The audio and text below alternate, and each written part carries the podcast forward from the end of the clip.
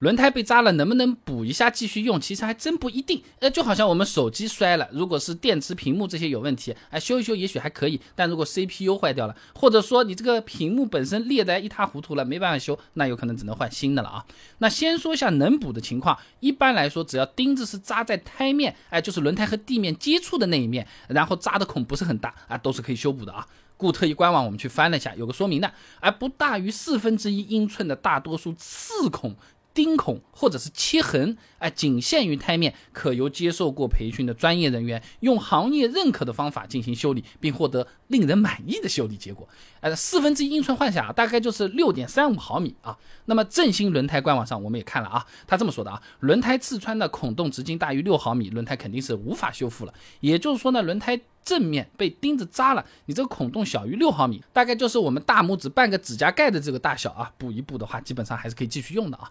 那如果是后面说的那几种情况，就不建议补了啊。来。第一个啊，普利司通官方它有个说法啊，对于乘用车不可修补的范围包括两侧全周胎侧和轮胎全周胎圈。哎，因为就是轮胎的胎侧就是边上侧面啊，它是比较薄的，修补之后呢，胎侧在轮胎滚动的时候啊，很容易弯曲变形，会出现浪涌现象啊。长期下去的话，会导致这个修补材料脱落。啊，但如果说胎侧只是划伤，伤口也比较浅，那补过之后呢，是可以临时应个急，哎，总归还是要换啊。可以开到维修厂啊。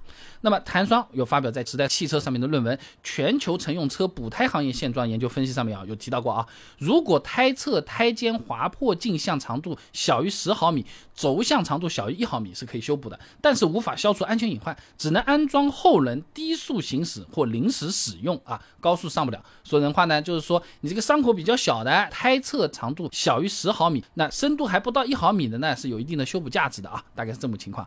那接着再来讲第二种情况，哎，我按照前面的那个要求啊，啊，这个把这个轮胎补好了，哎，也正常在开，但不是说它能无限拼命补的，我这个轮胎啊补了一百四十五次，整条轮胎上全是补丁啊，还要照样能开，上个高速倍儿棒，一点问题没有。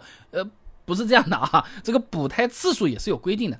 然后很有意思啊，我我各种各样去查，不同的轮胎品牌它规定的补胎次数，它竟然是不一样的啊。那普利司通呢？它是这么规定的：对于乘用车啊，整周胎冠只允许两处修补，两处修补的周向距离呢，最小为四十厘米。哎，就是说，你只能补两次，而且两个洞洞啊，它之间啊也是有距离的，不能离太近啊，四十厘米以上。东洋轮胎呢，它规定的是轮胎最多可以补四次，条件呢是每个补丁的圆心夹角不小于九十度，哎，都各种讲究，这种你反正也不用记，让轮胎店师傅给你看一下好了，你就记住不会超过四次的啊。那弹双有限元在汽车维护与修理上面也有篇论文的。智能型轮胎创口探测仪及其在轮胎修复中的应用上面也说到啊，一般来说呢，同一条轮胎修补次数达到三次呢，就没有必要再对轮胎进行修补了。为了安全起见呢，建议直接更换轮胎。而且且你算算钱嘛，好一点的补一次大概要八十块钱，你补三次三八两百四十块钱，你买条新轮胎有可能也就是三百到四百块钱，买个新的嘛好了，对不对？那还有不少朋友呢关心补过的轮胎它会不会影响性能？哎，使用的时候有没有注意补好了能不能上高速？等等等等，这里也补充跟大家讲一下啊。那首先呢，只要是补胎的操作和用的设备。的确是规范靠谱的话呢，那补好的胎呢，正常使用是没什么问题的。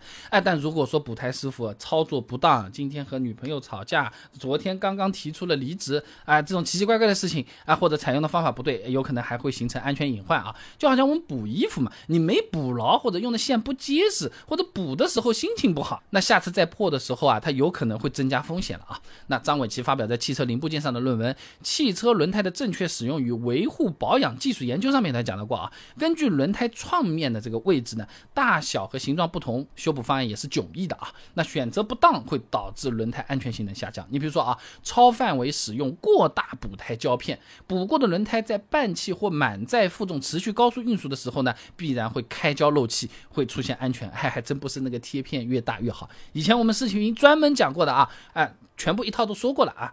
那上面呢做过主流补胎方法的介绍的，有兴趣朋友可以去看一下啊。真到了补胎的时候。虽然不是自己动手，但至少你能看到哪种适合自己，以及师傅有没有坑你啊？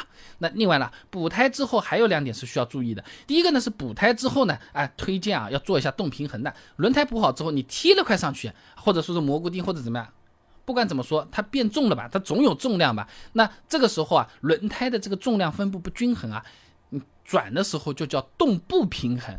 哎呀，动平衡、动不平衡很简单的，你去看看你家那个洗衣机在脱水的时候，晃晃晃晃晃晃晃晃，是不是整个就开始抖了？它就是运用了这个动不平衡才把这个水甩出去的。那我们轮胎不能这样这样这样来晃的啊，我们要把它调成转起来就是很安静，什么情况都没有，对不对？这个要注意啊。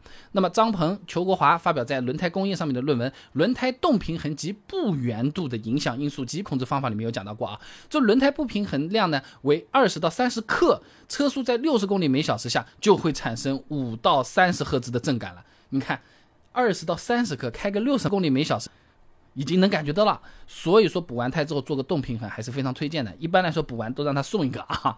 那么第二个呢，是补过的轮胎最好是放在负荷比较轻的虫动轮上，这个虫就是服从的从啊。那么对于大部分前驱家用车来说呢，就放后面；后驱车的话呢，就放前面。然后不同的品牌它还有不同的说法，有的可以交叉，有的可以前后放。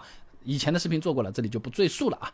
那轮胎在驱动工况下受到的压力更大，磨损也更严重嘛，也就这个道理啊。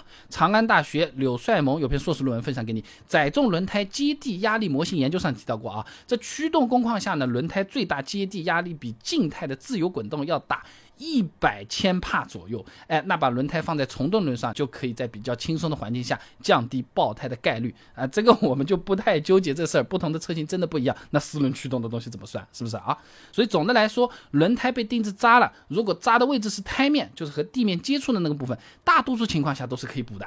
但如果说扎到的是侧面，师傅说，哎，你这个轮胎没救了，你不要觉得他是想要忽悠你去买个新轮胎，有可能是真的没救了啊。那这个的话，换个新的也是可以啊，而且。补过的轮胎呢，最好放在负荷比较轻的从动轮上。你看，不是按照是不是打方向这个角度来看的，是动力从哪儿来的，避开那个轮胎，比较像是这个样子。或者你干脆当做备胎临时应急一下算了，前面的就干脆用新的也可以啊。